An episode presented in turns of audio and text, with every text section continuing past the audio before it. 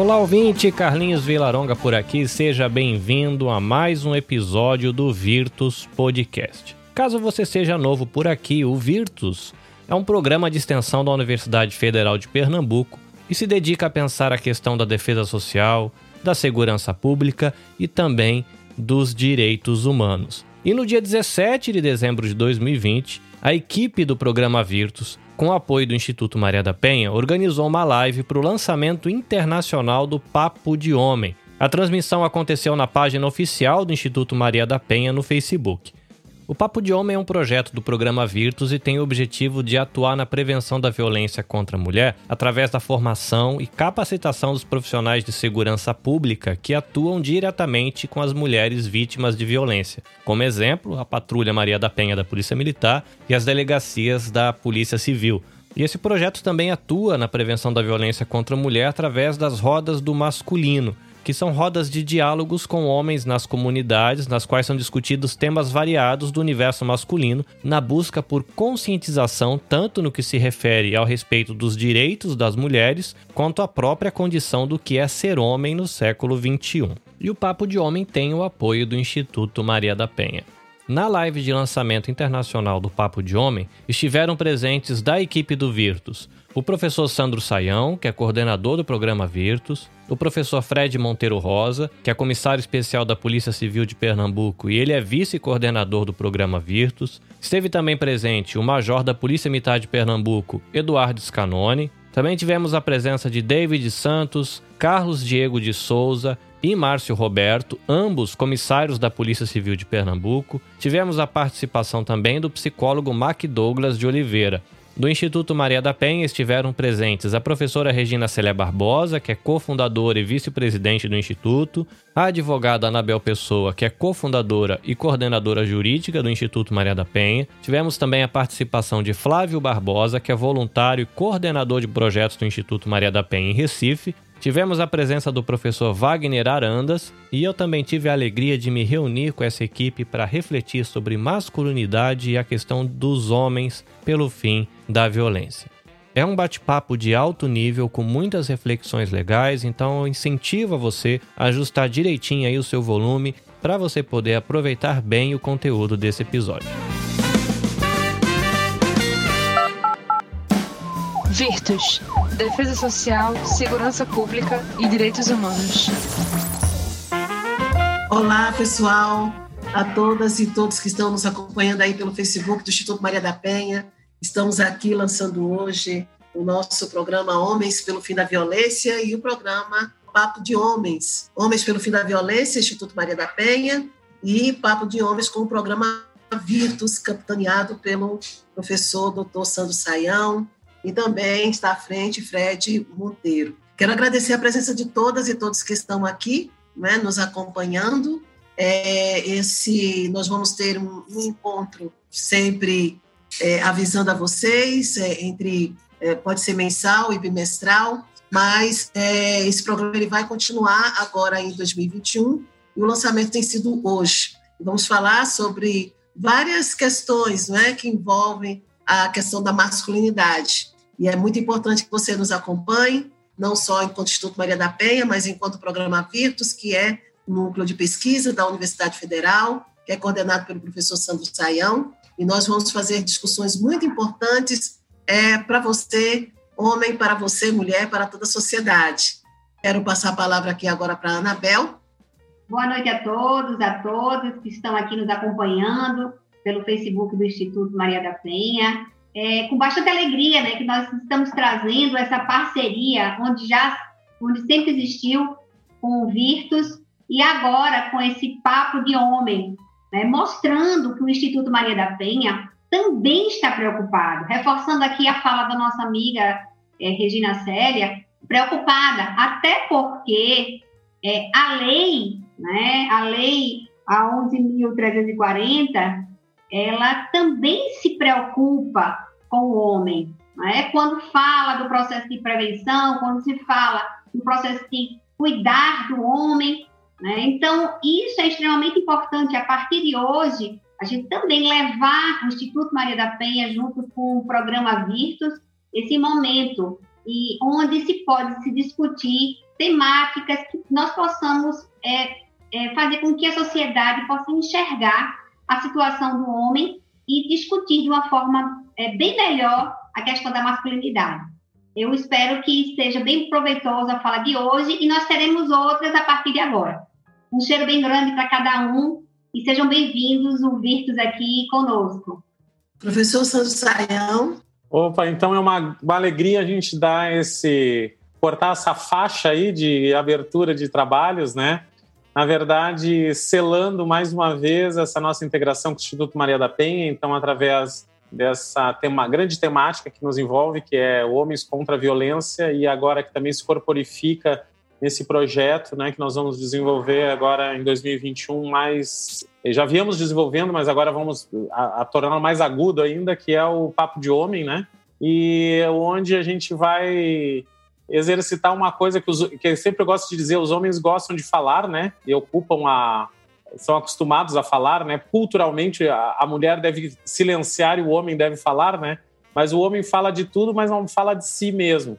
Então a gente vai se ocupar então de falar do próprio dessa própria masculinidade que precisa ser olhada, debatida, cuidada como um elemento de superação da violência, né? Então aqui nós não estamos dentro de um contexto de punição, né? Nem de repreensão, mas onde a gente vai, através do diálogo, tentar redefinir horizontes, redefinir formas de pensar, tentar olhar como nós somos herdeiros de tantos preconceitos, como nós estamos dentro de um amálgama, de um machismo estrutural, de estruturas que nos fazem, que nos são perniciosas e que têm eh, construído tanto sofrimento, tanto para a mulher como para as famílias, né? E como para o próprio homem. Então, eu creio que um dos elementos tão curadores que é o encontro, né? Eu acho que a gente se cura no encontro né? Então, dizem que a gente não é só, né? A gente é um ser de comunhão, de estar junto, e é juntos que a gente vai desinosar os nós que a gente mesmo cria. Então, é, e lembrando que os lugares onde trabalharam é, com os homens, né? Em debates para repensar a masculinidade, se teve uma significativa redução dos índices de violência de reincidência nos crimes contra domésticos e familiares contra a mulher. Então, para mostrar a importância desse trabalho, né? É um trabalho onde a gente vai se dedicar, então, para esse horizonte de significações, onde, onde nós somos lançados pela própria cultura e que a gente precisa olhar com propriedade. É uma alegria estar aqui com todos, deixa, é muito bom. Regina Séries e Anabel, sempre um prazer imenso estar juntos, né? E mais uma vez aí assumindo essa, esse nosso desafio, né? E começando, embora que nem Paulo Freire diz, né? O caminho se faz ao caminhar também, né? Caminho se faz ao caminhar. Então, não podemos esperar a perfeição para poder começar. A gente começa com as nossas precariedades, mas é, com a intenção de melhorar e de fazer bem feito. Hum, vamos lá, que a gente está tá começando.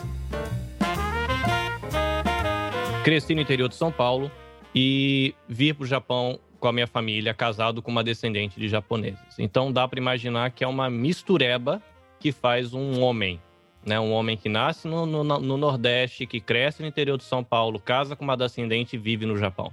E eu tenho que reconhecer de que eu sou formado disso.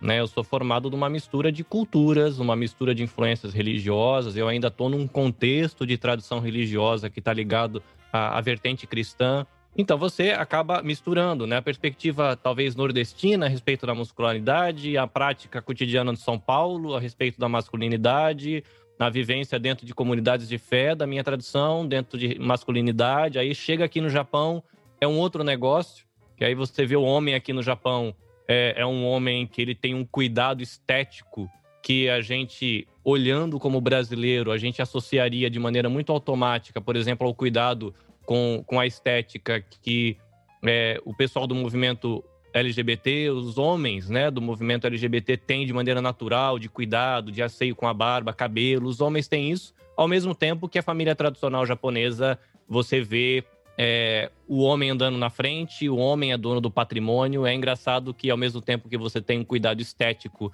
que não é muito acentuado no homem brasileiro, de maneira geral, e aqui você tem uma masculinidade que é mais dura com a mulher. E aí a gente fica desafiado, porque você olha para isso e fala: caramba, então o que é ser homem? Como é ser homem de uma maneira que seja positiva para minha família, para os meus filhos, para minha esposa, no caso que eu tenho uma família tradicional, né, na minha sociedade, na comunidade de fé, como é que se faz isso? Então eu acho muito produtivo, né? A gente sentar para conversar e ter coragem de olhar para dentro, né? Olhar para dentro e questionar suas práticas, olhar para dentro e questionar os seus costumes, coisas que a gente de repente acha tão natural, né? Às vezes você cresceu, você como homem cresceu numa família onde o seu pai lhe abraçava, onde o seu pai sentava para conversar com você, onde o seu pai jogou bolinha de gude com você, ou se você for mais moderninho, jogou PS4 com você. É, mas você pode ter vindo numa família onde você era vítima de violência física, você foi vítima de violência sexual, você foi ignorado pelo seu pai, seu pai sempre foi duro com você, nunca falou com você, e hoje você tem uma família, ou vai, você vai ter uma família em breve, e como é que você vai viver isso? Né? E a gente tem em todos os relacionamentos interpessoais desafios, e aí a gente vai ter isso também dentro da masculinidade, e vai refletir isso na sociedade, né? Começa dentro da família, extrapola para fora e a gente tem confusões na escola, confusão no trabalho, enfim. Então, por isso que aqui na Nabecast é, eu me disponho a caminhar com, com o programa Virtus, caminhar com o Instituto Maria da Penha, porque eu acho que a gente tem muito que pensar, muito que aprender. O retrato da violência no Brasil, seja a violência física, a violência enquanto assaltos, enquanto, enfim, é, mesmo a violência contra a mulher, é um retrato de que nós homens temos que pensar algumas coisas e construir uma masculinidade que seja mais saudável. Então eu estou aqui tentando aprender com todos e de alguma maneira com o podcast compartilhar isso e multiplicar essa informação para que não fique presa apenas entre a gente, mas que vá além disso. Boa noite, boa noite a todos, a todas. É, é muito bom, né, estar entre amigos. Eu estava aqui olhando e, e, lembrando aí do podcast com o Carlinhos, com, né, então é sempre uma alegria estar com, estar com vocês, né, com dividir esse espaço com o Instituto Maria da Penha, né, então é muito, estou muito feliz em estar aqui agora para a gente é, tocar esse projeto do VIT que a gente já vem, né, iniciou presencialmente, né, e com a pandemia a gente ficou impossibilitado, né, de tocar o projeto, mas aí estamos dando andamento nele de forma, forma remota, inclusive com algumas parcerias, né, com parceria com a Secretaria da Mulher, com as secretarias que estão surgindo para a gente tocar esse projeto e discutir, né, como o professor Sandro sempre fala, né, o homem fala tanto, mas não fala de si, né, e aí a gente tem um problema é, especificamente falando da segurança pública, né, que é a temática do nosso do nosso do nosso programa, né, do Virtus, é, se o homem tem dificuldade de falar de si, o policial ele tem isso multiplicado, eu não sei nem por quantos, hein?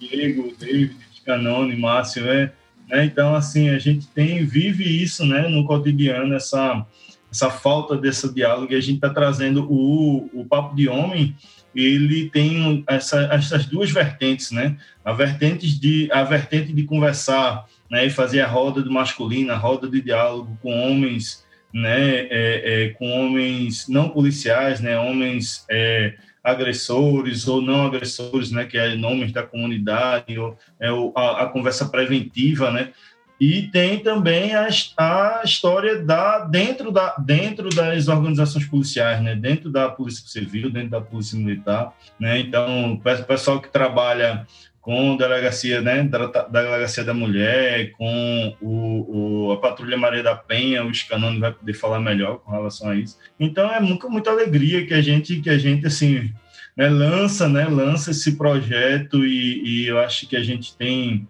muita coisa para debater, tem muita coisa para conversar, para expor. E é isso, estou feliz, né, e, e espero estar aqui encontrar com vocês, né, nos próximos nos próximos eventos para que a gente possa trazer essa temática tão importante.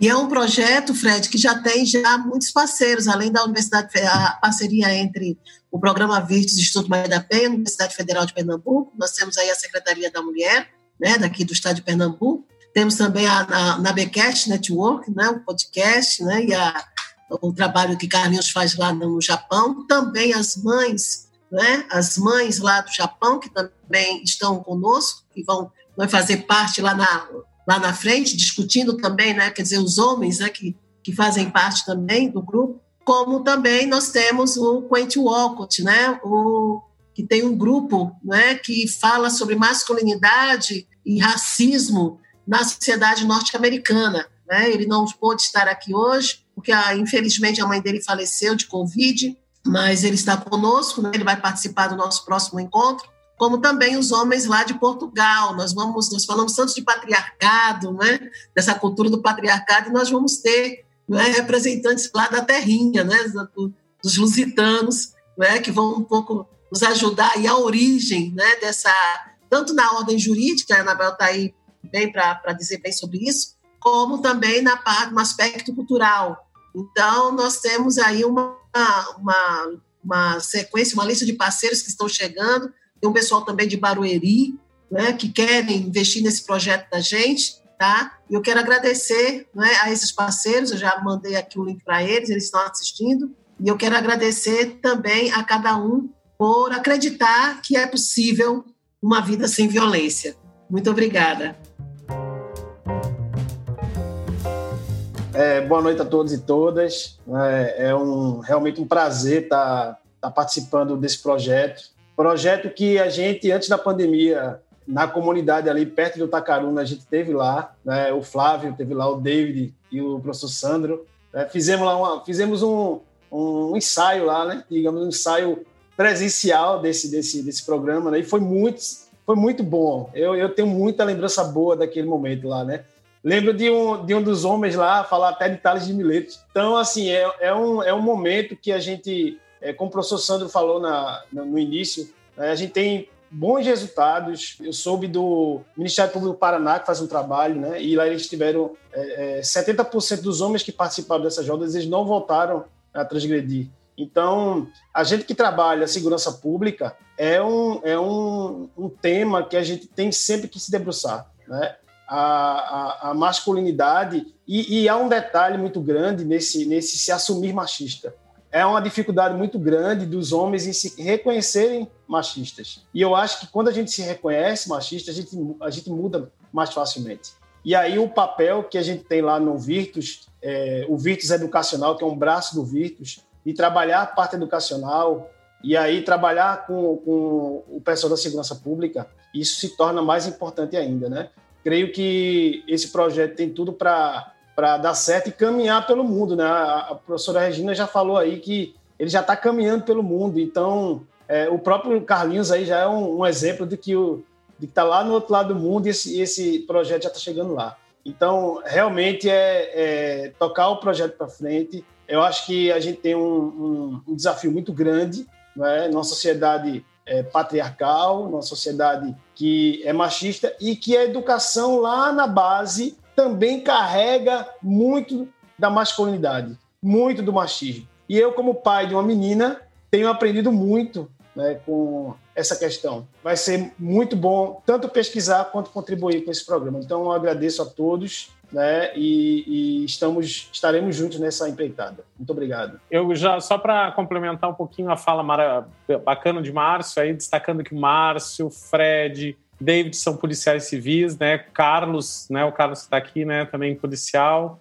Scanone, policial, todos formadores também, né? São formadores de outros policiais. Então, para ver a responsabilidade, né? E todos eles envolvidos com direitos humanos. Então, essa singularidade desse grupo, né? Porque a gente lida diretamente com uma singular expressão dessa questão do machismo, né? Agora, propriamente, também dentro daqueles que também vão zelar pela segurança das próprias mulheres, porque a gente tem aí os, os policiais envolvidos com a Patrulha Maria da Penha, os delegados da Delegacias da Mulher, né? Então isso dá um pouco desse contorno singular desse grupo que eu sempre gosto. Eu acho que precisa ser destacado até porque as pessoas que nos assistem nem sempre conhecem, né? Então eu acho que aí nessa nossa parceria do Virtus com o Instituto Maria da Penha, a gente está conseguindo, tá, né, tá indo numa tentativa de atender as duas pontas, né? E tentar a, a, aglutinar. Eu acho que a gente está no momento agora de criar pontes criar laços, porque a complexidade da violência é tão grande que a gente precisa, não pode estar sozinho, então a gente precisa estar unido. Isso num tempo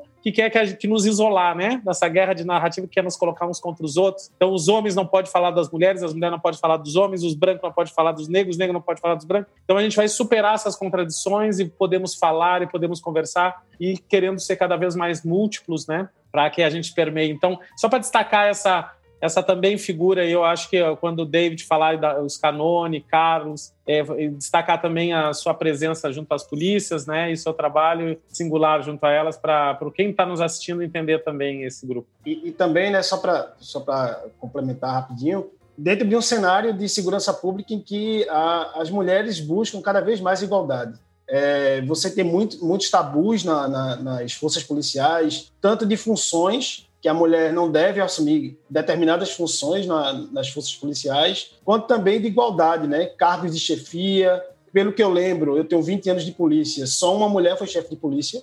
Então, temos vários tabus a, ser, a serem quebrados, né? também dentro da segurança pública.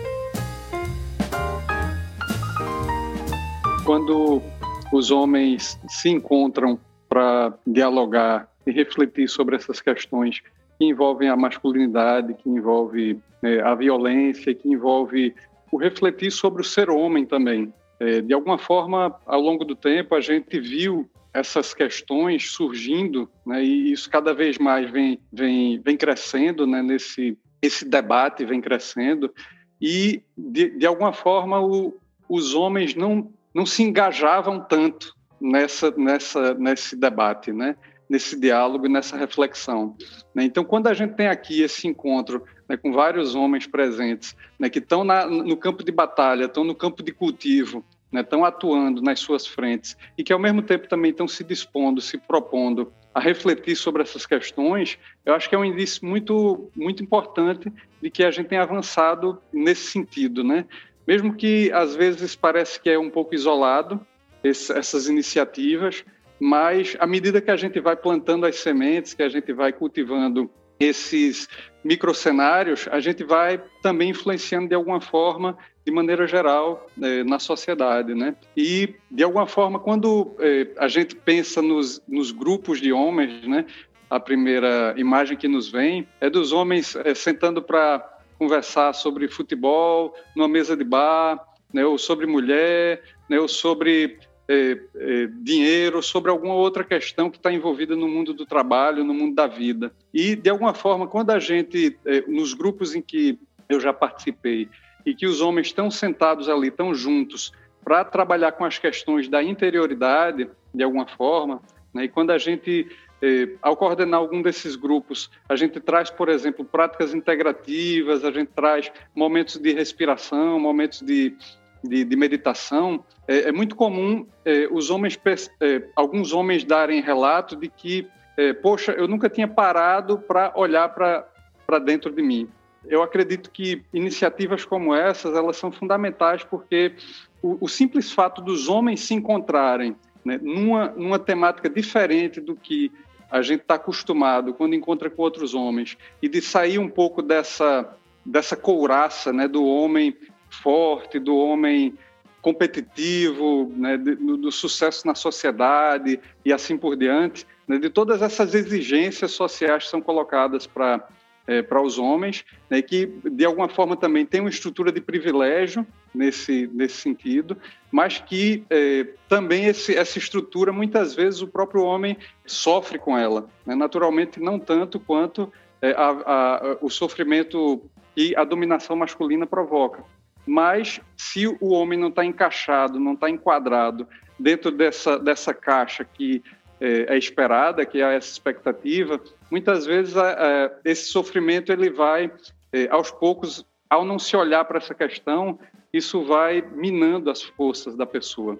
Né? Então, acredito que, é, tanto do ponto de vista é, pessoal, terapêutico, como de, do ponto de vista social e é, coletivo, acho que é fundamental iniciativas como essa e né? Parabenizo a, a, a, todos aqui, todos presentes, a audiência, de, de estar tá aqui se encontrando nesse intuito. Gratidão. Olá, boa noite a todos e todas.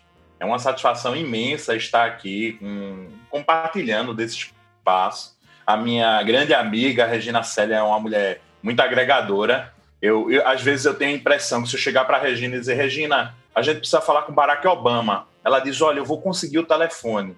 E eu tenho certeza que Regina ela consegue ligar pessoas e sempre para mim é uma satisfação imensa, porque sempre estou ligado a pessoas tão maravilhosas. Aqui, enfim, poderia falar cada um é, dos presentes, né? E também de Anabel. A gente está falando só no masculino, né? Mas é, esse espaço é justamente o espaço das desconstruções para a gente quebrar com todas aquelas certezas que normalmente se tem, né? na vida, é a gente tocar justamente naquilo que transforma é, estruturalmente a sociedade, que ela vem sendo nociva. Ela é nociva no aspecto da violência, tanto para os homens quanto para as mulheres, é, e de todas as pessoas que venham se identificar em seus mais diversos gêneros. E, bom, para mim é muito bom né, estar dentro desse espaço onde a gente está tirando esse véu, né, o véu da certeza, para é, ter o exercício até da, da própria escuta. Eu achei interessantíssimo, né, o professor Sandro Saião, assim como meu amigo Márcio estavam falando ali sobre a ideia de escutar, né? O, o, o, homem, aquele homem que ele fala, mas ele não fala de si mesmo, e muitas vezes tem a dificuldade de ouvir. Agora eu não lembro bem, eu acho que foi Fred que tinha dito que o homem ele não se reconhece como machista muitas vezes dentro das nossas condutas no nosso dia a dia. Quantas e quantas vezes a gente de repente não tem um comportamento agressivo? Quantas e quantas vezes a gente não tenta autoafirmar a masculinidade, às vezes através de uma piada, desse discurso espirituoso, né? Ou, ou mesmo através de, de outros contextos que muitas vezes são tão tênues, mas são também muito perversos dentro dessa construção social sem dúvida, eu acho que esse é um momento de aprendizado. É, todos nós estamos aqui, todos e todas, né? É, e tentar buscar ali, né? Um, uma, outra realidade, buscar ali, tentar, a partir da gente, tentar encontrar ali, é, modificar o entorno e que isso sirva, siga aí dentro desse, desse halo, né? E, bom, seria apenas isso, né, que eu teria nesse momento inicial para falar. Olá, pessoal. Boa noite a todos e todas. É um prazer enorme estar aqui com, com este grupo. É, Flávio Barbosa, meu nome. Eu sou formado em Geografia, é, tenho especialização no ensino da Geografia e Questão Ambiental e mestrado em Tecnologia Ambiental. E sou voluntário do Instituto Maria da Penha, né, coordenador de projetos aqui em Recife. Bom, gente, é, é, é muito gratificante estar nesse projeto, né, como projeto onde a gente vai discutir aí, né, a questão dessa sociedade patriarcal, né, com a sociedade onde nos impõe né, algumas verdades, alguns mitos que a gente precisa desconstruir. Né? É uma sociedade onde a masculinidade está em xeque, a gente precisa discutir a masculinidade, é, a questão do machismo, que é muito forte dentro dessa, dessa, dessa sociedade patriarcal, que veio desde a, o início das civilizações. Né? Essa sociedade patriarcal, talvez os estudos indicam que a partir do Neolítico, né? praticamente, quando o homem se é, ficou sedentário, deixou de ser nômade e aí passou a é, viver ali em sociedades fixas, quando começou as aldeias, as cidades, e aí a mulher ela foi, de certa forma, é, vamos dizer, encarcerada, né? foi colocada ali é, numa casa para cuidar da casa, para cuidar dos filhos, e o homem sair para as guerras, sair para é, toda a, a, a coleta de, de, alimentos né, dos animais, e, e, e, isso fez com que essa, essa sociedade patriarcal começasse, começasse a surgir, começasse a, a interferir na vida do homem. E para a gente mudar essa realidade, né, que ela vem sendo reproduzida durante séculos e séculos, a gente precisa de, primeiramente, conhecimento. A gente precisa de conhecimento. Né? Nós, homens que vivemos nessa sociedade, fomos desde criança criados nessa sociedade e o homem é o homem forte, que a mulher é o ser frágil, fraco, né? que o homem não chora, né? que o homem é, precisa ser macho. É, a gente precisa desse conhecimento para que a gente possa ir desconstruindo esses mitos, essas coisas que foram criadas, essas teorias é, na nossa mente desde criança. Né? E, a partir do conhecimento, traçar uma mudança de atitude. Né? Traçar uma mudança de atitude para que isso gere ação. Então, é nada mais do que a praxe, né? como já foi falado aqui, é, de Paulo Freire. Né? É, mudando a realidade. Só a praxe vai mudar a realidade. Conhecimento, mudança de atitude e ação, para que a gente possa é, mudar essa realidade que hoje está aí. Né? Uma realidade cruel. Né? Porque a gente vê hoje é, as atitudes de violência de forma é, com requinte de crueldade, né? A violência contra a mulher é muito forte. Aqui em Recife tivemos um caso terrível é, da menina né, que teve o rosto queimado por ácido pelo namorado. Né? Isso foi terrível para a gente, a gente presenciou isso é, muito em loco, eu, Anabel, Regina, que a gente teve na casa da família. Né? É, é, o namorado segurou, né? A, o colega do namorado segurou a menina e ele jogou aço na cara da menina. Acho que vocês souberam desse caso aí. Foi bastante repercutido. E, e tantos outros, né? Mulheres que são esquartejadas. É, a violência está com requinte de crueldade. A gente precisa dar um basta nisso. E para dar um basta nisso, é preciso que a gente junte força, junte conhecimento. É, eu acho que esse projeto é, é muito importante para isso, entendeu? Tirar o homem né, daquele processo é, é, da marinada, né? O homem é criado ali com a, com a, com a mãe e precocemente ele é retirado ali do, do, do convívio com a mãe. Isso tra traz um prejuízo enorme né, para a questão da masculinidade. Né? Enquanto a menina permanece com a mãe até uma certa idade, é, o homem é precocemente retirado e, e, e, e, ali ele começa a conviver, tá certo, com é, os, os, os detalhes do machismo e aí vai reproduzindo isso até a sua idade adulta e complicando a sua vida e as atitudes que ele toma frente à, à mulher. Então a gente precisa desse conhecimento, precisa trocar experiências. Eu acho muito importante esse projeto para isso, para que a gente possa aqui trocar experiências a respeito disso. Acho que nos próximos é, episódios, vamos dizer assim, nos próximos encontros, a gente possa estar tá discutindo bastante essa questão, a questão do patriarcado, todo o seu contexto histórico, né, o que ele vem sendo reproduzido na nossa sociedade hoje, a questão da masculinidade, né, que é muito importante discutir, inclusive que é, muita gente fala que a masculinidade ela é tóxica. É, existe a masculinidade tóxica, mas a masculinidade ela não é tóxica. Né? A masculinidade, é, quando se fala do masculino maduro, é, é, salutar para o homem. Ela é benéfica para a sociedade. Ela não é uma, uma, uma masculinidade é, que venha trazer prejuízo. Agora, quando ela não é, aí sim, quando ela se torna tóxica, sim, essa masculinidade vai ser ruim para a sociedade, ruim para a mulher, ruim para todos. Então é preciso que a gente possa estar tá trabalhando nesses temas, a questão do machismo, que a gente possa aqui é, fazer esse papo né, de homem é, discutindo, trazendo é, elementos para que a gente possa trocar essas experiências e, e, e, mudar, né? mudar de atitude, mudar de, de, de realidade, mudar essa realidade triste que está aí. Ok, pessoal? Obrigado pela oportunidade. Olá, gente. Boa noite. Boa noite, né, Célia Regina. Obrigado pelo convite.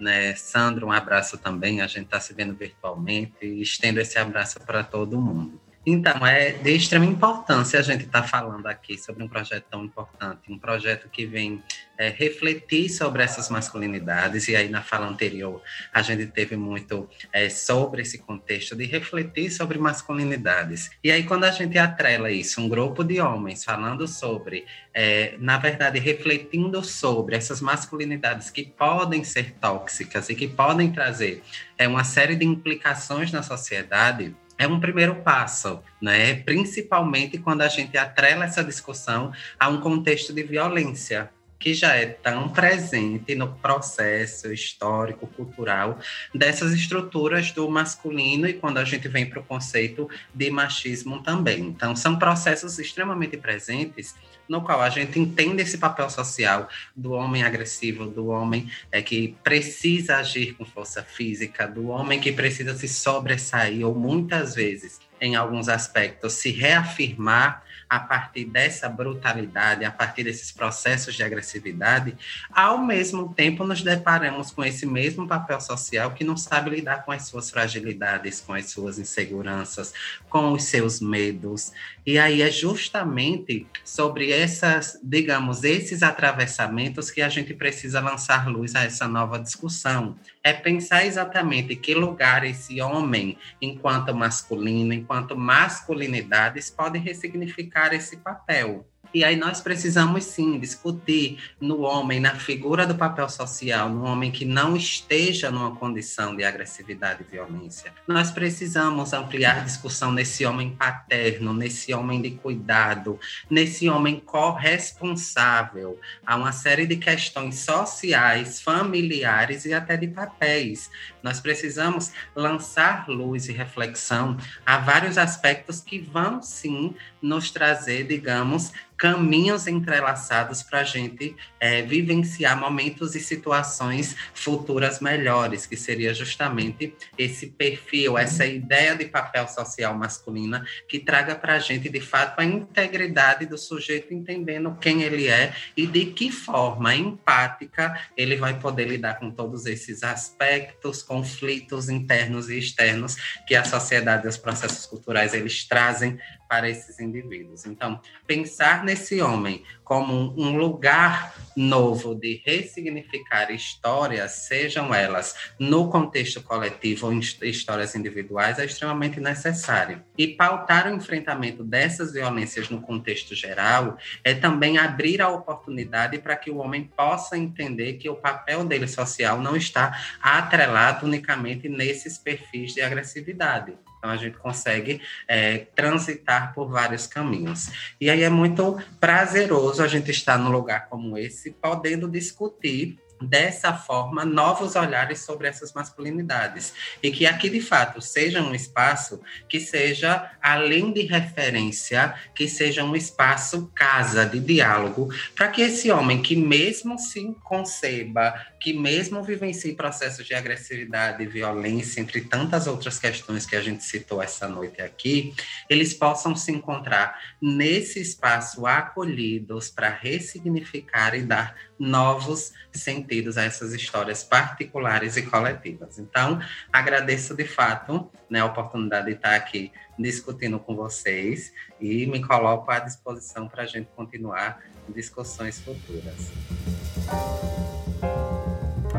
Primeiramente, eu queria agradecer a oportunidade né, e o convite, estou lisonjeado de estar no, no grupo aqui tão interessante, seleto, né, para poder discutir questão tão importante é, ao mesmo tempo, me apresentando, né? Eu sou comissário da Polícia Civil do Estado de Pernambuco, estou aqui pelo programa VIRTUS e também pela RENOSP, que é a Rede Nacional de Operadores de Segurança Pública LGBT, e no momento eu, eu estou como vice-presidente dessa, dessa rede.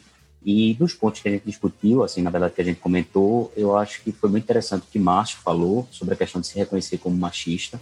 Eu, enquanto homem gay, é, muitos gays acham, às vezes, que por serem gays, eles estão numa posição vamos dizer assim, entre aspas, privilegiada e não, não serem machistas ou estarem desprovidos de qualquer tipo de preconceito. Eu acho que, na verdade, é impossível qualquer pessoa ela ser desprovida de, de todo tipo de preconceito. Eu acho que, na verdade, é, discutir passa por se reconhecer. Então, assim, é necessário que você se enxergue enquanto preconceituoso, porque você está numa sociedade que, que repercute esses preconceitos, para que aí você possa progredir, evoluir. Né? Então, é, mesmo enquanto homem gay, eu reproduzo é, machismo, né? Então, eu sempre exercita essa questão do ouvir, que também foi falado aqui, porque é importante a gente sempre estar tá se corrigindo, né? Enfim, então por isso a, a importância de, de, ouvir e também de discutir, como a gente está fazendo aqui. Você falou muito masculinidade, mas assim, eu acho que é muito interessante a gente discutir o que é ser homem, né? Carlinhos falava inicialmente, eu acho que uma coisa que eu achei bem interessante ele falando, fazendo uma comparação entre o homem japonês, né, e o homem brasileiro. Como o homem japonês é mais vaidoso e aqui seria interpretado como metrosexual, e isso talvez denotaria uma questão é, de homossexualidade. E o que percebo é o seguinte, é que é, ser homem depende de onde você esteja, isso em relação a tempo e espaço. Então, ser homem hoje, em 2020, no Brasil é uma coisa, ser homem hoje no Japão é outra. Ser homem há 50 anos atrás era outra, enfim, homens já, já dormiram com outros homens e nem por isso foram tidos como não homens, né? Como na Grécia Antiga. É, homens já usaram peruca, já usaram maquiagem em determinadas é, épocas e também não, não foram é, retirados do seu posto né, de, de, cidadão de primeira classe por isso. Então, acho que a primeira coisa que a gente tem que repensar é essa questão o que é ser homem. Eu, eu, particularmente, vejo que tudo é muito uma construção social. Então, ser homem é aquilo que a, a, cultura e a sociedade da gente constrói como tal. E isso também repercute no que é ser mulher, porque a partir do momento que o homem se reconhece como homem e acha que tais códigos de conduta são masculinos, ele diz que tudo aquilo que não é ser homem é ser mulher. E aí a gente começa a criar uma hierarquização, né? E essa hierarquização para mim fica muito clara, porque para mim machismo, misoginia e, e LGBTfobia são coisas que estão muito ligadas. Porque eu percebo nisso, nessas três, obviamente guardada as peculiaridades de cada uma, eu percebo sempre uma questão de hierarquizar. Então, o homem, quando ele é machista, quando ele é misógino, ele, na verdade, se coloca num, numa situação superior à mulher. E quando ele é LGBTI fóbico, também. porque na verdade, quando você é gay, você de certa forma está subvertendo a lógica de, de, você ser superior porque você é homem e você está abdicando desse posto. Então, por isso você é escanteado pelas pelos outros homens. E quando você não é uma pessoa cis, quando você é uma pessoa trans, mais ainda, é? no caso de uma mulher trans, porque você está abdicando do posto de ser homem, né, de identidade de gênero masculina, e aí você está passando para a identidade de gênero feminina, que na concepção machista, misógina, LGBTfóbica, é inferior. Então, por isso que até dentro da lógica, é, por exemplo, dos gays, do, dos homossexuais, o gay afeminado ele é mais discriminado, o transexual, a mulher trans é mais discriminada, porque existe uma hierarquização mesmo dentro dos LGBTs. Então, veja como a lógica machista ela permeia grupos que também são, são é, vulneráveis, né? E, e, e, esses grupos também reproduzem esses, esses preconceitos, esses machismos. É, falou muito sobre violência masculina. Desculpa, eu estou jogando as coisas aqui para a gente ir discutindo, o tempo é curto, mas aí para a gente ir repensando. Falou sobre violência masculina do ponto de vista físico, né? Mas eu acho que as violências são cotidianas. É, violências são piadas, violências são condutas, entendeu? É aquela piadinha de que mulher no, no volante é perigo constante, de que determinado trejeito é, do colega talvez ele não seja tão homem quanto o outro. Então, eu acho que isso é interessante porque linka muito também com outra, outras falas de colegas, de sempre associar, ou pelo menos assim, algumas vezes, o machismo com traumas. Então, é o, é o garoto que não foi, talvez, criado pela, pela, pela mãe, pela eternalidade. Eu não sou da área de, de psicologia e psiquiatria, mas, assim, o que eu percebo é que todo e qualquer homem é machista. E, assim, e o que eu percebo também é que isso não, não necessariamente são ligados a, a traumas eu acho que, na verdade, é uma questão cultural mesmo, que foi construído a partir de um, de um, é, de um local de, de, hierarquia, de se manter num poder, de estar num patamar acima do feminino. Então, eu acho que a gente tem que partir dessa questão, que, independentemente de traumas ou não, óbvio que esses traumas podem acentuar questões mais, mais críticas, né? É, eu acho que todos os homens, dentro dessa cultura, dentro dessa lógica machista, é o Juninho, que é criado podendo tudo, né? E isso é isso acontece nas, nas famílias normais. Então, mesmo aquele garoto que é criado por pai, mãe, dentro daquela ótica da normalidade, né, né, das figuras normais, ele vai ser machista, muito provavelmente, porque a sociedade da gente constrói esse tipo de, de, de pensamento, né, e às vezes a gente fala sem sentir, sem perceber. Então, eu acho que a gente tem que primeiro desconstruir um pouco essa questão de traumas, desconstruir um pouco essa questão de é, por ser mais politizado, ou por ser gay, ou por ser, sei lá, mais estudado, eu estou livre de ser machista. Eu acho que passa por aí. Então, mais uma vez, eu queria agradecer aí a, a oportunidade né, de, de, estar presente aqui e espero que a gente tenha mais, tenhamos né, mais encontros aí para a gente poder discutir essas questões. Estaria bem feliz de participar. É, boa noite a todos e a todas. É, nossa, que desafio falar depois que todo mundo fala. Mas, enfim, é, eu, eu, queria começar minha fala com, com a seguinte expressão: Não seja fraco, não chore, seja homem. E aí a, a, minha reflexão ela vai, ela vai um pouco em cima dessa, de, dessa, dessa frase, dessas três expressões é, pegando um pouco a partir de um pouco da fala de cada um de vocês sobre, sobre a questão de que a masculinidade ela precisa existir, a feminilidade ela também precisa existir. O que, não, o que, o que na verdade a gente precisa enfrentar é quando existe essa toxicidade da, da masculinidade, ou seja, é como se o fato de ser homem impede ele de ser fraco, de ter suas fraquezas, melhor dizendo, impede ele de chorar, impede ele de ter, de ter é, é, é, reações daquilo que, que, na nossa construção social, ela foi tida como, como postura ou condutas femininas. Né? É, é, me apresentando, né, eu sou Eduardo Scanoni, sou major da Polícia Militar de Pernambuco, atuo, é, sou mestre em Direitos Humanos, atuo na Diretoria de Articulação Social e Direitos Humanos da Polícia Militar, como chefe da seção de Direitos Humanos, coordenando alguns programas, entre ele o Programa de Enfrentamento à Intolerância é, é, a, a, e, e, outras, e outras agendas que também tem, fazem relação às temáticas de direitos humanos. Mas, enfim, é, é, quando a gente puxa essa, essa, essa masculinidade tóxica, e aí eu vou, eu vou puxar esse, esse, esse, esse, essa temática especificamente para a segurança pública. É, é, é, exatamente, exatamente quando a gente, quando a gente é, é, consegue enxergar consegue enxergar que é a partir da, da construção dessa masculinidade que se, que se tem da ideia de que o homem ele tem que ser o provedor, o homem ele tem que ser o forte, o homem ele tem que ser aquele que chega, que vai à luta. Como, como foi falado aí pelo Flávio, pelo Flávio é, a mulher ela ficava cuidando, na, na antiguidade, ficava cuidando de, é, dos meninos enquanto os homens iam, iam para a guerra. Né? Então, então hoje, hoje isso de uma forma hoje é, é isso de uma forma análoga, hoje não, não é melhor dizendo, na nossa sociedade de uma forma análoga foi construído de que a mulher ela tinha que ficar em casa cuidando dos meninos e o homem ele tinha que sair para a luta né? Ele tinha que trabalhar, ele tinha que ser o provedor. É, só que só que a gente a, a gente precisa entender que, que as coisas elas elas é, é, é, assim elas vão elas vão tomando outras formas, elas vão tomando outras formas e à medida que elas vão tomando outras formas, é, é, a, a a, a sociedade ela precisa também se amoldar a essas formas. Né? Do que é que eu estou querendo dizer? Estou querendo dizer exatamente é, é, do, do, que se deu, do que se deu é, é especificamente na sociedade ocidental em meados da década de, de 1970, que é exatamente sobre a questão da afirmação da mulher é, da, da, da, da, saída da mulher, esse rompimento dela do seu lar, que é para a saída para a luta para poder alcançar o, o, mercado de trabalho, a, a, questão da concorrência com os homens. E aí a gente tem, tem vários estudos que apontam exatamente que, que a nossa sociedade ela ainda precisa avançar e muito, e muito para que, que para que sejam tratados assim de forma, de, de forma realmente igual. Mas quando eu, trago essa reflexão para a segurança pública, é exatamente, é exatamente pelo fato, pelo fato da, da, de que é, é, a maioria da violência, eu não falo simplesmente da violência contra a mulher, eu falo da violência em si existente na sociedade, ela é provocada ou proporcionada ou gerada pelos homens. E exatamente, e exatamente nessa, nessa questão da, da, do,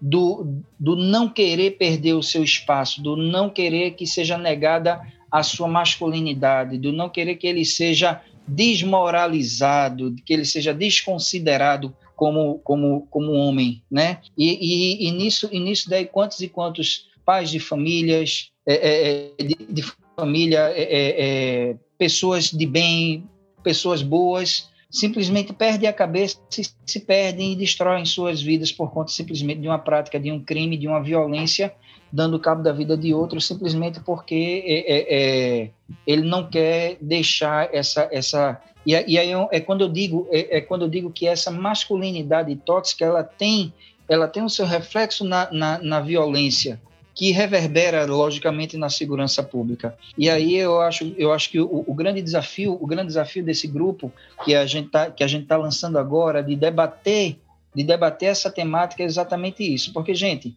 não, não sendo repetitivo, mas me permitam também citar o Paulo Freire novamente, é, é, não, tem como, não tem como não mudar uma sociedade que não passa pela educação. Quando a gente fala da, da de, de, de, educação, a gente, a gente trata especificamente não daquela, não daquela educação simplesmente da nossa sala de aula. Ela também é importante. Isso daí também precisa ser tratado. Mas a gente está falando daquilo que, que nós ouvimos, o não seja fraco, não chore, seja homem. Será que nós também, como pais, como tios ou, ou como amigos, nós estamos continuando, dando continuidade a esse discurso, estamos reproduzindo esse discurso, ou então, olha, chora, cara, é bom chorar, você bota para fora, vai ser bom para tua alma, né?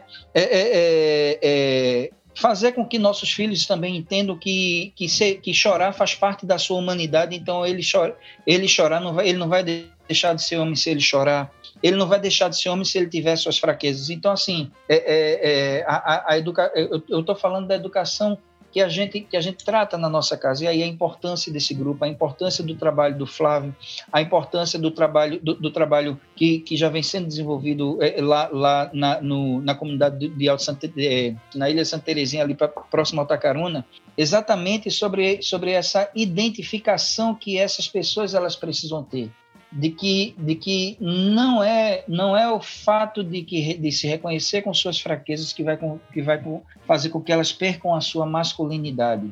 Eu acho eu acho que isso é um trabalho de formiga, mas é um trabalho que a gente começando aqui a gente não tem noção do, do, do reflexo desse trabalho daqui a algum tempo. e como isso pode ter é, é um reflexo positivo na nossa sociedade sobre a perspectiva da prevenção da violência.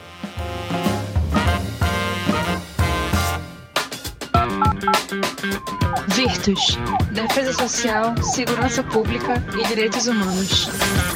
Regina, eu acho que as falas expressam a, uma pontinha desse iceberg, né? Dessa complexidade que, de temas que a gente tem para trabalhar, falar da performance, né? Falar dessa, dessa identidade que às vezes se confunde com a, com a, com a violência, com a brutalidade, né? Esse, esse, essa identidade do que é ser homem, né? E ela, como ela, a, a própria, as, as questões de gênero tão múltiplas hoje, tão plurais, né? Que a gente possa também observar isso, como nesse amálgama da sociedade e quando a gente lida com, com essa nossa cultura brasileira, como a gente tem um grande medo, eu acho que um grande amálgama do medo cercando essa discussão, né? Os homens com medo terrível de se, se fragilizar na sua virilidade, né?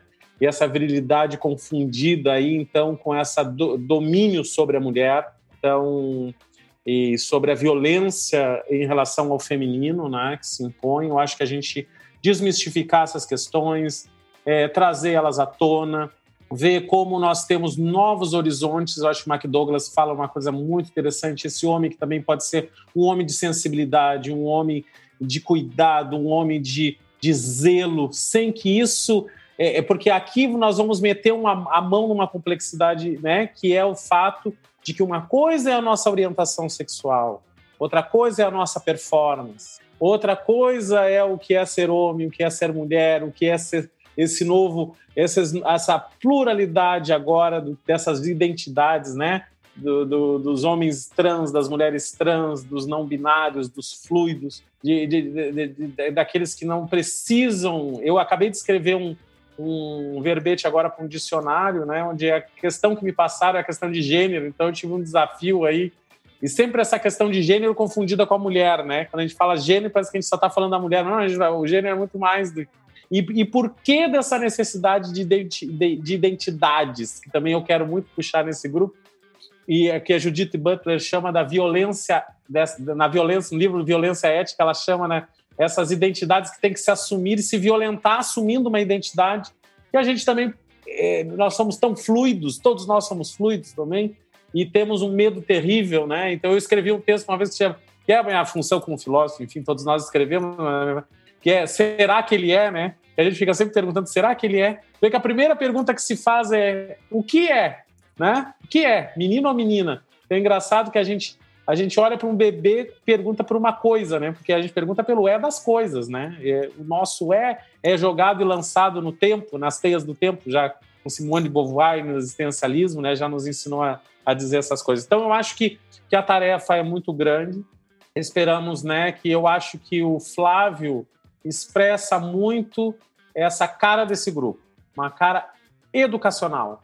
Quer dizer, nós não viemos aqui para julgar, nós não viemos aqui para condenar as, as percepções que se tem. A gente tem um, um, grupo que eu acho que, que foi essa boniteza que está acontecendo lá em, no Santo Amaro, no bairro Santo Amaro, né? Quer dizer, nós estamos juntos, esses homens se reúnem, não é para jogar pedra uns nos outros, é para se acolher, inclusive as nossas falas e que entre que surgem às vezes na sua na sua expressão às vezes grosseira, mas ao se expressar, sair dos bastidores, elas se permitem serem é, observadas, né, e serem polidas. Eu acho que isso tem uma boniteza aqui, né?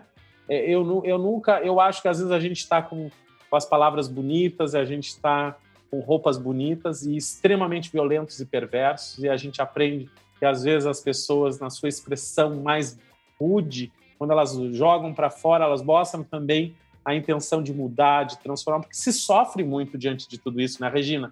A gente sofre, se sofre muito com esses estereótipos, com esses padrões, em perder tempo. Eu acho que o, o livro do, do, do Walter Hugo Manhos, Filho de Mil Homens, expressa como nós, nós, nós somos interditados de amar. Tem pais que não amam seus filhos porque percebe no seu filho uma performance diferente daquela que gostaria, né? E, e, e violentam seus filhos, expulsam eles de casas por, porque a sua masculinidade não é aquela que ele esperava, ou a sua forma de ser homem é um pouco diferenciada daquela que é padrão na sociedade. Então, acho que a gente tem muito sofrimento aí, né? Mas que a gente nessa. Eu acho que a figura do Flávio encarna, do David, que estão aqui né, no Márcio, encarnam esse, esse acolhimento, esse espaço de troca, desse espaço onde todos são bem-vindos. A gente não escolhe, né? Né, Flávio? Eu acho que não se, não se faz uma triagem. Aqueles que quiserem dialogar são bem-vindos. Eu acho que isso que nos caracteriza enquanto grupo, eu acho que caracteriza o Instituto Maria da Penha e ao Virtus também. Aqueles que querem dialogar, querem crescer, querem discutir, as portas estão abertas, né? As cadeiras estão aí para a gente se sentar, mesmo que elas estejam no espaço virtual. Eu acho que agora passo para a Regina Célia a bola, mas eu acho que cada um de nós aqui, que eu acho que é isso que caracteriza a docência, né? Somos todos um pouco educadores e hoje aqui a gente está no encontro dos educadores que vão trabalhar, né? Estão já trabalhando, mas que a gente não julga e a, a gente só espera, só a gente não julga, mas confia na transformação da condição humana. Porque ninguém aqui é pedra para nascer assim, viver assim, morrer sempre assim, né? Que nem dizer o mal da Gabriela. Nós estamos nesse mundo nos transformando. E se podemos nos transformar para pior, podemos nos mudar para melhor. Quero agradecer a todas e todos que estão aqui para esse lançamento, para essa discussão, que talvez para algumas pessoas pareça um pouco pulverizada, mas nós temos aí um ano inteiro, temos muito mais à frente temáticas para, para que a gente possa aprofundar. Sempre vamos deixar aqui também né, indicações né, de, de livros, de textos, de artigos, né, para que as pessoas possam ver qual, quais são as nossas trilhas, né, onde nós, por onde nós caminhamos. Eu queria só, é, é, antes de, de, fechar, mas eu queria passar um pouco aqui para a Anabel. Anabel tá, vai defender a, a tese de doutorado dela, que fala sobre a questão da masculinidade. E Anabel teve, assim, acho que foi uns dois ou dois anos, dois anos e meio, talvez três, né? É, conversando com homens não é, que é, com medida protetiva, né, e que estavam lá com a tornozeleira eletrônica e que estavam lá, como o pessoal diz assim, aonde é, isso aí foi o quê? Isso, ah, eu estou na Penha, né, eu estou na, eu tô na Penha. Então, são homens que foram indicados pela Lei Maria da Penha e sobre o juiz, né, então, a liberdade, liberdade assistida e que teve que ser, que tiveram que desenvolver lá uma escuta, né, de falar lá num grupo que é desenvolvido lá em Jaboatão, a Anabel vai falar o melhor é, sobre isso. Eu quero só deixar aqui um abraço aqui para Roseli, psicóloga, que trabalha com, esse, com um grupo desses, desses homens e que foi também fez o curso de, de defensores e defensores de direitos à cidadania. E aí eu queria só que a Anabel contasse uma situação, ela tem várias situações com esses homens, mas ela contasse um pouco dessa situação para depois a gente fazer a rodada de fechamento para a gente prosseguir. Fala, Anabel é, interessante que eu, eu tinha anotado isso, porque o, o Márcio falou logo no início né, que o Ministério Público, se não me engano, do Paraná, estava com um grupo né, é, de tratamentos com homens, e aí nós, nós estamos justamente nesse processo né, de fechamento agora do nosso doutorado, já qualificado e, e já praticamente fechado o nosso doutorado, com esse convívio com esses homens. E é bem interessante, foram 94 homens desde 2013 que é, tive, levantei todos os processos e convivi com 94 nesses últimos três anos, de forma direta, nos grupos reflexivos.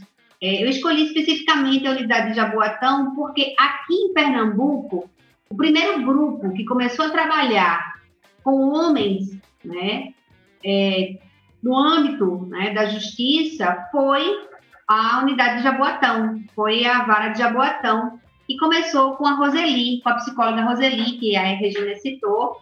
Ela foi, na realidade, na realidade uma baluarte aí, né, que é, viu dentro da lei, né, porque as pessoas, quando surge a Lei Maria da Penha, estavam preocupadas com a mulher, né? Mas viu que dentro da lei se tinha necessidade e a obrigatoriedade de ser conduzido também o tratamento do homem. E aí surgem várias vertentes, né? Uns falam de tratamento, outros falam de reeducação, outros falam de reintegração. Então, dependendo da linha de estudo, né, na área da saúde fala em tratamento, né? E na área jurídica, na área da sociologia fala em reeducação, O direito ainda está se discutindo, né, como reintegração. Então, é bem interessante é, ainda esse processo, e eu posso dizer, daqui ainda agora, né, bem claro para vocês, nós fizemos um base, uma base de estatística, e nesse processo de, de tratamento, de reeducação, de reintegração, nós tivemos 1% só de reincidência. É, vai sair essa estatística aí no nosso trabalho, né? E isso para a gente, é, é, isso que eu queria realmente mostrar, a possibilidade, Sayão, da recuperação do ser humano. Quando a, se acredita na possibilidade, na nossa possibilidade de mudança, então a gente tem que acreditar na possibilidade de mudança do outro. Isso é importante. Eu digo muito assim, se um acaso, uma coisa que eu não sou, eu sou ciumenta, mas se eu acho que eu posso me melhorar, porque o outro também não pode? E por que a gente sempre condena e joga pedra? E por que esse homem não pode ter um processo de recuperação? E é muito interessante a fala deles, e assim, muito interessante quando eles chegam no primeiro momento revoltadíssimos. E aí eu tinha N casos aqui, mas revoltadíssimos. No primeiro momento, extremamente desconfiados e dizendo assim: eu sou um chefe de família, eu sou um homem de bem, trabalhador, boto dinheiro aqui dentro de casa. Essa é a fala dele. E aí eles não reconhecem, Márcio, né, Carlos, é, a questão da masculinidade que veio estrutural, cultural, que é, é, é muito interessante. E aí, quando as psicólogas começam a colocar dentro do grupo, é, direcionar através de vídeos, através dos trabalhos direcionais da psicologia, aí você começa a ver, e aí quem é da psicologia entende melhor que eu, é que o corpo fala, eles começam a se sentir incomodados e vendo que aquilo ali é o que eles estão fazendo, é uma reprodução exatamente daquilo ali. E eu comecei a ouvir eles dizerem assim: eita, eu faço igualzinho, eita, meu pai fazia isso, meu avô fazia isso. fui criado pelo meu tio, meu tio fazia deste jeito. Então, o processo de reprodução, eles começam a enxergar tudo isso, a enxergar, a perceber. E no final, interessante, é, alguns, claro, ficam no processo de revolta e só no final é são aquebrantados. E ainda alguns, alguns, alguns colegas dizem, é, que estavam acompanhando meu doutorado dizem, ah, Anabel, existe o fingimento. Eu disse, não dá para fingir o tempo todo. Não dá para passar mais de um ano fingindo dentro, de um grupo, quando a psicóloga e social estão ali. Então, eu acredito sim, eu falo aqui abertamente e publicamente, que eu acredito sim no processo de recuperação do homem, quando se entende esse contexto realmente. É importante, porque muitos dos movimentos feministas aí não condenam esse tratamento, achando que não, que tem que ter só a visão do homem, mas eu digo que o tratamento é a quebra da violência, é o, é o trabalho de prevenção desse ciclo, né? Porque uma das estatísticas também, gente, que é, se, traz é que muitas das mulheres, algumas das mulheres que se encontravam em abrigos, Daqui a pouco se encontrava mais de uma mulher do mesmo homem. Então, esse homem ele não era tratado, ele, ele saía dessa relação, ia para um outro ciclo familiar que ele constituía e ele repetia esse processo. Então, automaticamente, várias mulheres estavam sendo reproduzidas esse ciclo de violência. Então, a partir do momento que eu, tra eu trato, eu tiro ele e vou tratar. E aí não se reproduz mais aquele ciclo que a gente assim conhece. Então, é bem interessante e a gente vai ter a oportunidade, sim, de falar mais na frente, é, Sandro, essa, essa nossa experiência, vista como mulher, né, e tentando ser neutra ao mesmo tempo, e eles se sentiam muito incomodados com a minha presença, é, quando eu precisava ouvi-los, e até um deles, assim, né, eu posso aqui falar e dizer assim, essa lei só existe porque o marido dessa mulher não fez direito. Porque se fizesse direito a história, tenho certeza que essa lei não existia. Então, veja, eu ouvi isso no primeiro dia de um deles. Se o marido de Penha tivesse realmente matado Penha, no final das contas, essa lei não existia porque ele fez o negócio direito. E no final das contas, quando se conclui, ele retoma a fala e diz assim: não, realmente, existe, existiam muitas falhas da minha parte. E reconhece o processo. Gente, isso é fantástico. Então, parabéns a todos os homens que lançam essa, essa, essa bandeira, né? E eu acho que isso deve ser disseminado sim na sociedade, tem que ser discutido. Como uma mãe aqui, uma, uma mulher aqui colocou, é importante a mulher saber também esse conceito de masculinidade, também conhecer para poder educar os seus filhos e também poder entender esse contexto. Eu acho isso de extrema importância. Um cheiro bem grande, porque a gente fala muito, né? Quem é docente fala é. muito, se deixa a gente se empolga demais. Um beijo no coração de cada um. Valeu, Anabel, muito obrigada. Então, pessoal, cada um aqui do, dos nossos convidados vão se despedir de vocês, mas é sobre isso. É, Homens pelo Fim da Violência, Papo de Homem vai ser sobre masculinidade, sobre racismo, sobre religiosidade. A gente precisa entender melhor qual é a relação que o homem tem com o sagrado. Eu tenho muita curiosidade para saber sobre isso, e eu acho que isso é muito importante para você saber também. Sobre a questão do mercado de trabalho, é? sobre a questão da política, sobre a questão da vida doméstica. Não é? A gente viu aqui, quando eu acho que foi, não sei se foi Márcio ou se foi David, que falou que era pai de, de, de uma menina, né? a questão da paternidade. Né? Isso, Márcio. A questão da paternidade. Né? E nós temos aí várias discussões sobre a questão da paternidade, até mesmo, né, de uma forma até, desculpa, negativa, discutindo a questão dessa paternidade na alienação parental, né? que hoje tem sido uma grande discussão do momento. A gente precisa ouvir também né? algumas. A gente sabe que tem algumas trilhas estranhas que cercam a questão da alienação parental, mas eu acredito que a gente pode conversar também sobre isso, né? sobre homem e a educação, o que é ser professor. Né?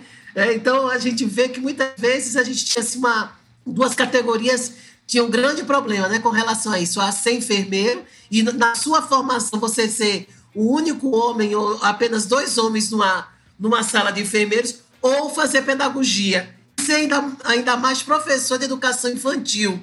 E eu, eu me lembro de um filme do Arthur Schwarzenegger, que ele, ele, é um, ele é um policial, um investigador, e ele vai ter que ficar como professor lá das criancinhas. Existem vários mitos, existem vários preconceitos, existem várias discriminações que também rondam o mundo da masculinidade.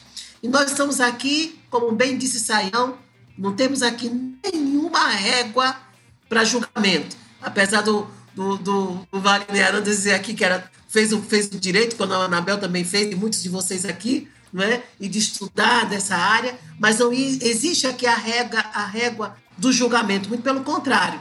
Existe aqui a perspectiva de compreender, compreender melhor para melhor viver. E aí, essa, essa é a nossa proposta, não é? de homens pelo fim da violência e por uma vida é, de felicidade entre homens e mulheres, entre todos, né, nessa diversidade é, social. Isso é muito importante. Então, eu gostaria aqui de, de começar a ver aqui as falas né, do Márcio, é, a fala do Carlos Souza, do Marco Douglas, do Wagner, do Eduardo, dizendo um tchau aí, e vocês vão saber depois qual vai ser o tema né, do próximo mês. E eu gostaria que eu deixasse aí um, uns dois, uns dois textos, Saião, para o pessoal começar a discutir. E tem uma questão também, viu? A gente vai discutir também muita literatura, gente.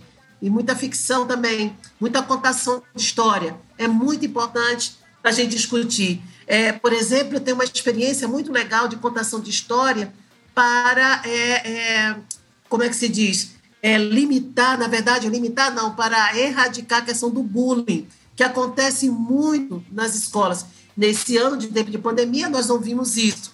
Mas os últimos índices de 2019 com relação a bullying é, no ambiente escolar era altíssimo. Não é? E não era cometido por, por, por meninos e meninos é, hiperativos. Né? É, havia sérias questões ali que estavam em torno do bullying. E a questão da contação de história tem sido um grande alcance, um grande instrumento, um instrumento para dirimir essa questão.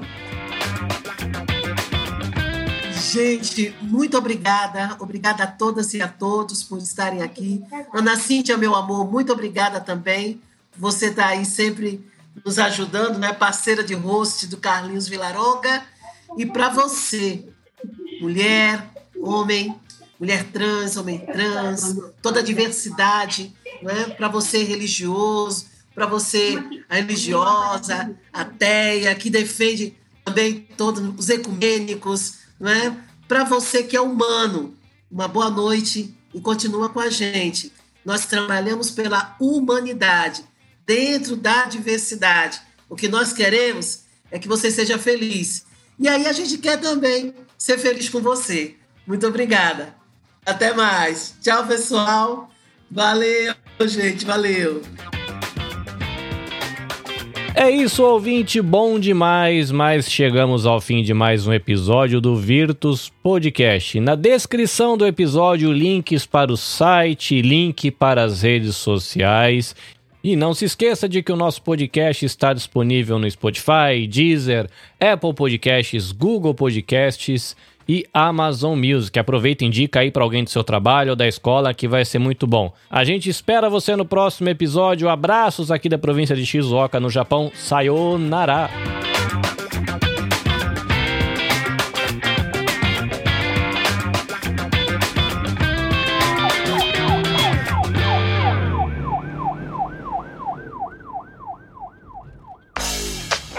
Este episódio foi editado pela Nabecast. Saiba mais em www.nabecast.jp. Nabecast, conectando pessoas, desenvolvendo amizades, construindo parcerias e compartilhando vida através de podcasts.